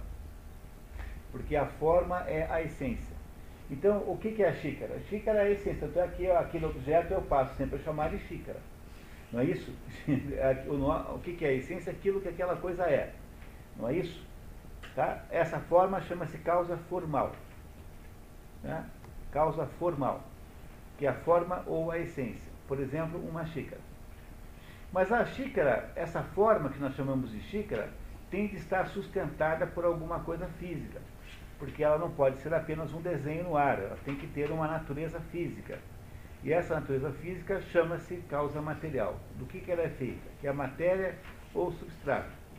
Ou, se vocês quiserem usar um pleonasmo ou redundância, é uma matéria, um, uma, uma, um substrato material. Né? O substrato material é a mesma coisa que matéria ou substrato. É uma redundância apenas, uma, um excesso de informação. Então, a, o que, que, é a causa material da xícara? É a argila, por exemplo, por quanto seja de argila, podia ser de plástico. Mas uma xícara, a matéria não se faz sozinha. Quer dizer, alguém viu por acaso um pedaço de barro pular assim? Tchuf, tinha aquele, lembra que tinha aquele programa de massinhas no, com, com, quando, quando você era pequeno? Na, na, na, sei lá, na CGE, né? não é isso? Tá? Na CGE, que era um programa em que, em, que, em que tinha lá umas massinhas que se modificavam. Pois é, isso não acontece na prática. Né?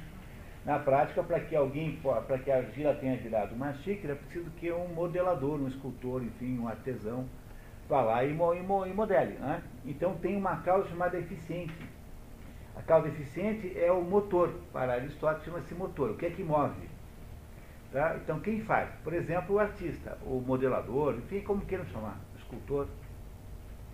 Mas o escultor, quando transforma a argila em xícara, ele não faz isso sem ter uma boa razão. Ele quer que aquela, aquele objeto torne-se alguma coisa.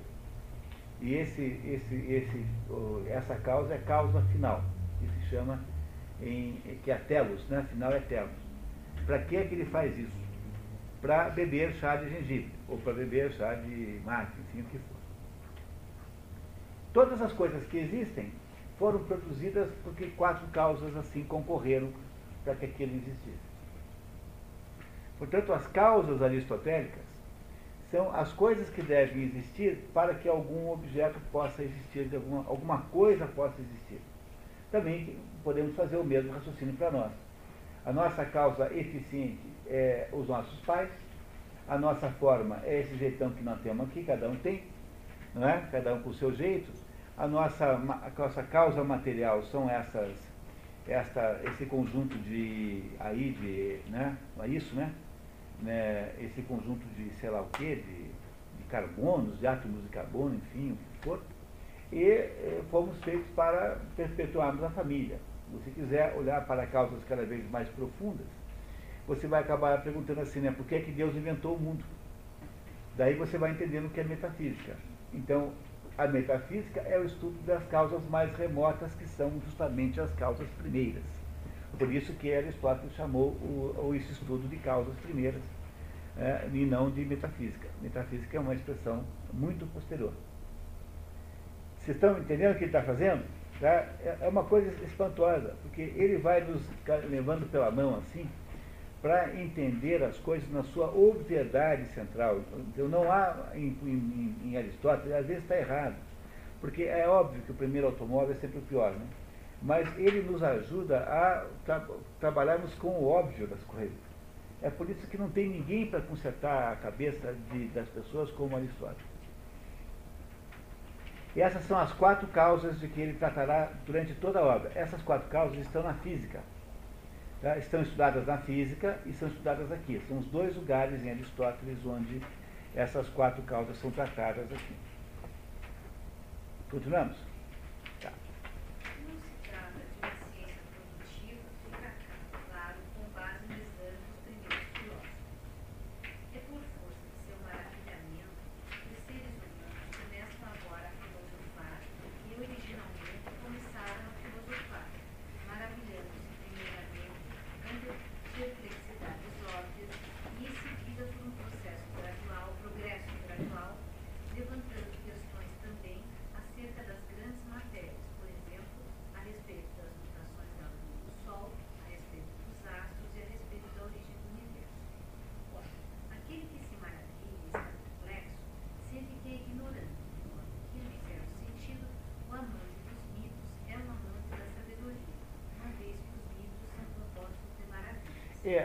A, amante da sabedoria é filósofo, né? Traduzindo certo, né? Filósofo. Amante da sabedoria, filos sófios. Não é isso? Tá? Filósofo, né? Filos é amigo. Por isso que Filipe tem que escrever com I. Filipe é filos hipos, amigo dos cavalos. Né? O nome Filipe, em, em, grego, é o sujeito que é amigo de cavalos. Filipe, portanto, rigorosamente, escreve-se com I sempre, não com E. Mas, é claro, que isso é uma questão de gosto, mas apenas para mostrar que é a mesma origem aqui de fili, né? Fili, fili ipus, né? Fili né? filósofo, fili, amigo do sabedoria. É, essa, essa história aqui de coisas maravilhadas, que isso não parece Aristóteles, eu fui olhar nos outros dois, ninguém fala assim, viu? Tá? Então, os outros dois falam em admiração. Sobretudo o Ross, né? astonishment, quer dizer, não é exatamente maravilhação. Porque maravilhar tem um certo, aí um certo, dá uma impressão de ser uma coisa assim, tipo, é, olhar um pôr de sol, alguma coisa assim que nos emocione, mas é, é muito mais admiração. Quer dizer, Aristóteles dizia que todo conhecimento vem do espanto. É muito mais sentido de espanto do que de maravilhamento. Parece uma tradução aqui um pouco, né, assim, digamos, uh, sei lá, um pouco hiperbólica, assim, essa de maravilhação. Né? Quer dizer, aqui Aristóteles está defendendo o que é que gera a filosofia. É o fato que você se admira com o fato de que há coisas e coisas inexplicáveis nesse mundo. É isso que ele tá? vai querer dizer, quer dizer, olha aqui, os dois falam em wonder, e mas wonder não é no sentido de maravilhar-se, mas é de indagar-se, tá? que parece ser a melhor tradução do que maravilhar-se, parece um pouco exagerado isso.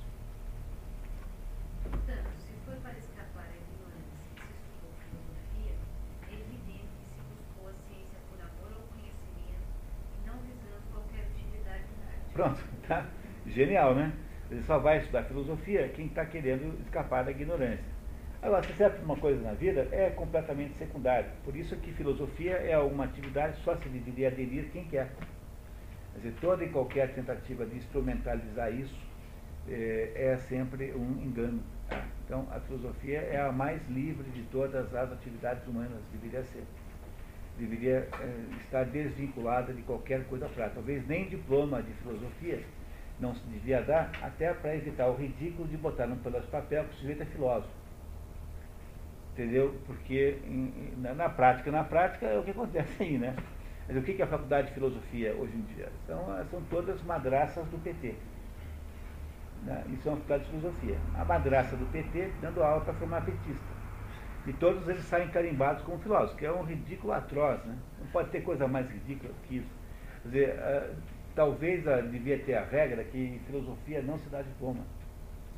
Talvez fosse o melhor jeito, né? até para respeitar isso. Né? Está Aristóteles dizendo isso aqui. Tá?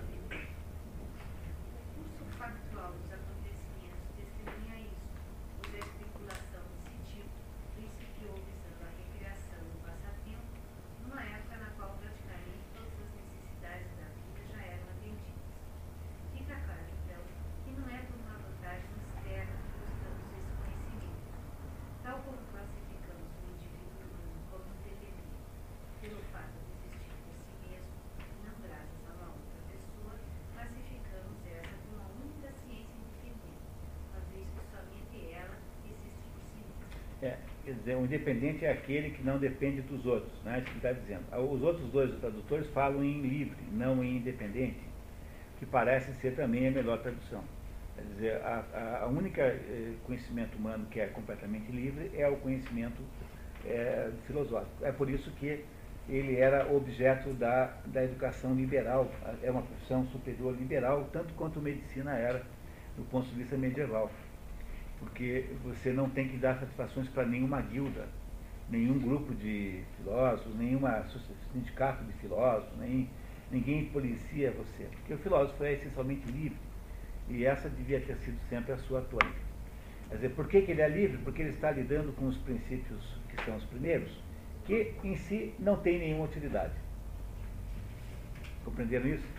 Os princípios, hoje eu estou convencido de muito mais do que isso. Eu tenho certeza hoje que a primeira condição para que possa existir alguma educação em qualquer área é a absoluta voluntariedade uh, de quem está indo estudar, sem nenhuma promessa de uh, título. Se essa condição existir, então haverá educação. Fora disso, não é possível ter educação, porque vira só uma espécie de corrida de camundongos em torno de papel e papelado. Então, essa liberdade é a condição para que haja conhecimento, a condição única, única.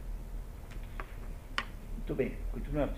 Por esse motivo, poder-se com justiça supor que sua aquisição está além da capacidade visto que, em muitos aspectos, a natureza humana é escrava, caso em que, como disse Simônides, somente a divindade pode ter esse privilégio, devendo o homem apenas buscar o conhecimento que está ao seu alcance. É, então, como isso é assim, pode-se supor que ele não seja um conhecimento acessível para a humanidade. É isso que ele está dizendo aqui. No entanto, não é verdade, tá? Ele fez apenas uma, digamos, uma, uma, uma contradição retórica, né? Agora ele vai explicar melhor. De fato, se os poetas estiverem certos de a atividade for naturalmente ciumenta, é provável que nesse caso ela seja particularmente ciumenta, e todos os que se destacam no conhecimento infelizes. A divindade pode ver isso como híbrido e Ibris, que escreve com, com Psilone ou com U tremado, como em alemão, é o maior de todos os pecados que um grego poderia cometer, que um homem pode cometer, que é o pecado da soberba e da vaidade humana. Ah, esse é o pecado central que Édipo, come, Édipo é o sujeito que chama-se Édipo porque ele caminha com o pé inchado, com o erro inchado. Édipo significa pé inchado. Então, o Édipo é um sujeito cheio de híbris. E esse é o mal que o faz cumprir a profecia, é, da, né, a profecia do oráculo. Então, para o grego, o pior defeito humano é a, aquilo que o, um cristão chamaria de soberba. E para um grego que não tem essa noção de soberba, tem a noção de híbris. Híbris é a vaidade absoluta, é achar-se. O que é híbris? É o sujeito imaginar-se mais poderoso que os limites humanos. E é isso que ele está dizendo aqui. Será que ser capaz de obter esse conhecimento é, é, de alguma maneira, um tipo de híbris? eu queria dizer para vocês que isso é muito importante, viu? Olha, toda vez que eu dou aula sobre, por exemplo, é, tem, tem um grupo de René Guénon em Paranavaí, já fizemos aqui com você, alguns de vocês o René Guénon, a primeira coisa que eu digo que não é para a gente ficar achando que ao saber o significado simbólico de algumas coisas, isso nos dá algum, alguma, algum potencial maior do que a nossa humanidade nos dá. Quer dizer, é, é preciso não cair no gnosticismo, naquela excessiva autoconfiança no seu poder de descobrir o mundo. E esse é o maior de todos os problemas do intelectual. Como é que você consegue descobrir coisas sobre os primeiros princípios e ao mesmo tempo não se achar um sujeito de autodivinizado? A maioria dos intelectuais falha nisso. É, é, tendem a, é, é perigoso. Esse negócio é perigosíssimo. E aqui está aqui Aristóteles dizendo isso para nós há 2.350 anos, que é para cuidar, será que, será que nós não estamos desenvolvendo aqui umas pedras? Então vamos ver o que, que ele nos dirá.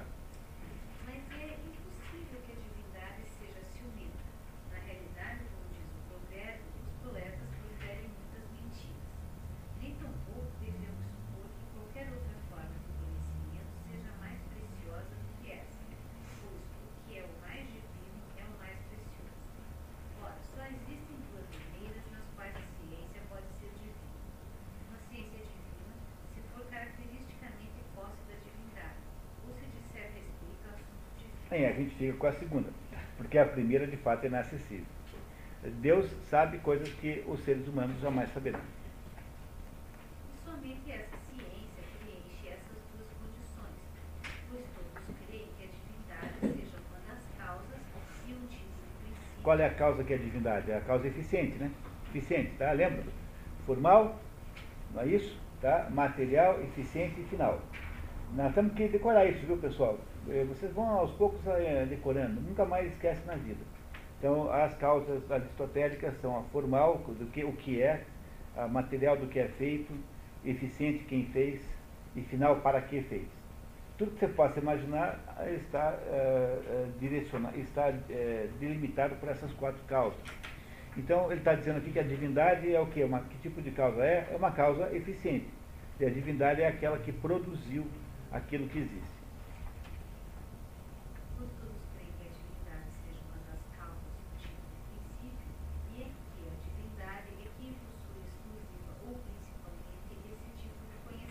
É a primeira vez na história do, nesse livro aqui que aparece uma, uma menção à natureza teológica do conhecimento.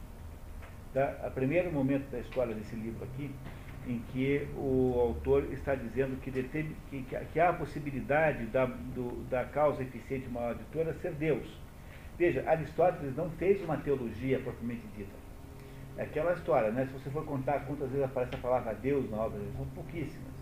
No entanto, todo o tempo ele está criando conclusões que só se, só se resolvem se você colocar Deus na jogada. Porque para transformar Platão em cristão, é, demora 15 segundos. Mas Aristóteles não, porque Aristóteles está lidando com a natureza concreta, mas esse é um caso tipicamente em que ele está dizendo, olha, ah, no final das contas, a causa eficiente maior de todas é Deus. Deus é que quis fazer. Embora ele não entre muito no mérito que seja Deus.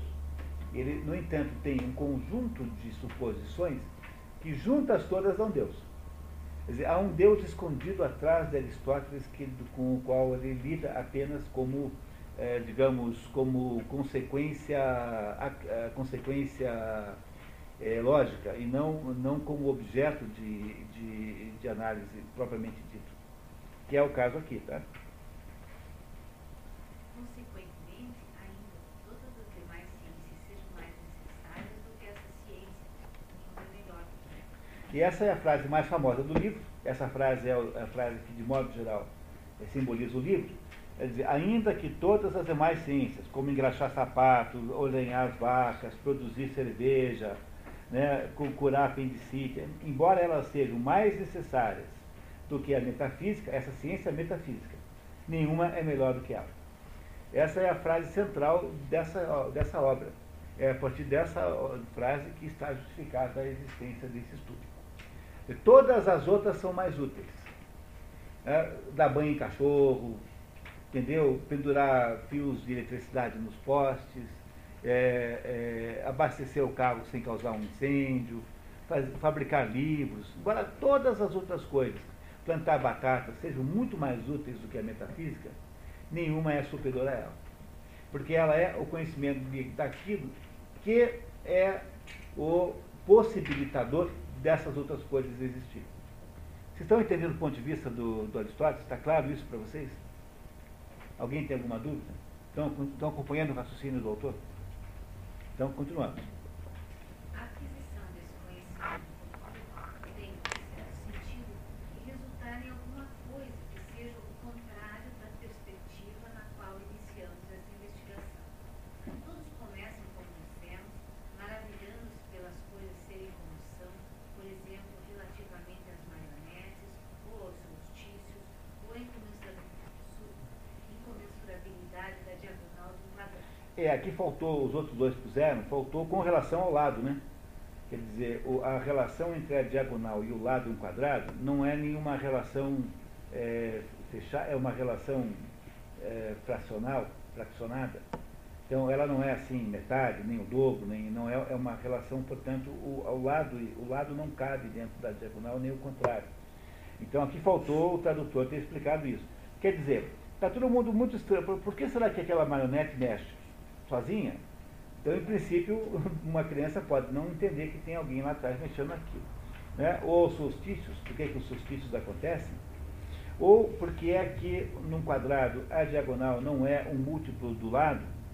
Então, isso que se chama de incomensurabilidade. Então, é isso que, que faz o início de todo o processo filosófico. É o espanto perante essas coisas. A filosofia nasce do espanto. Todo conhecimento científico nasce do espanto para Aristóteles nessa época, não tem diferença de filosofia e ciência.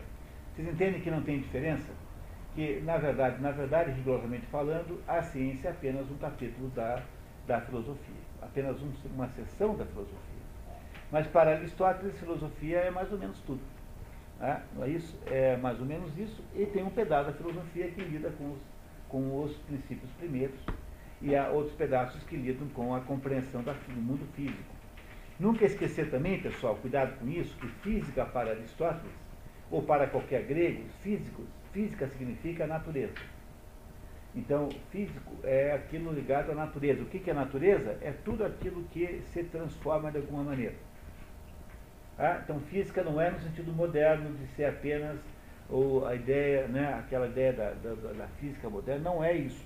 Tá? Física para Aristóteles é tudo. Física, química, biologia, etc, etc, etc, etc. Continuamos. Parece maravilhoso a todos que ainda não perceberam a causa de uma coisa não ser nem mesmo através da unidade mínima. E a unidade mínima é aquela, o, o, digamos assim, aquele múltiplo denominador comum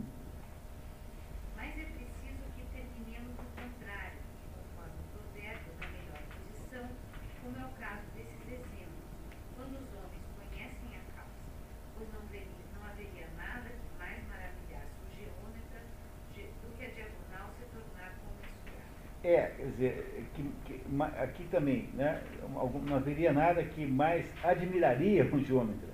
Às vezes, se um geômetra descobrisse que o, a diagonal do quadrado é igual ao lado, isso seria uma coisa muito admirável, porque seria uma coisa estranhíssima. Não é isso? Tá? Quer dizer, o, o, o, o tradutor inglês fala em surprised. Nada iria surprise né? Então, não é maravilhado, tá? Essa tradução maravilhada está errada. Não é isso?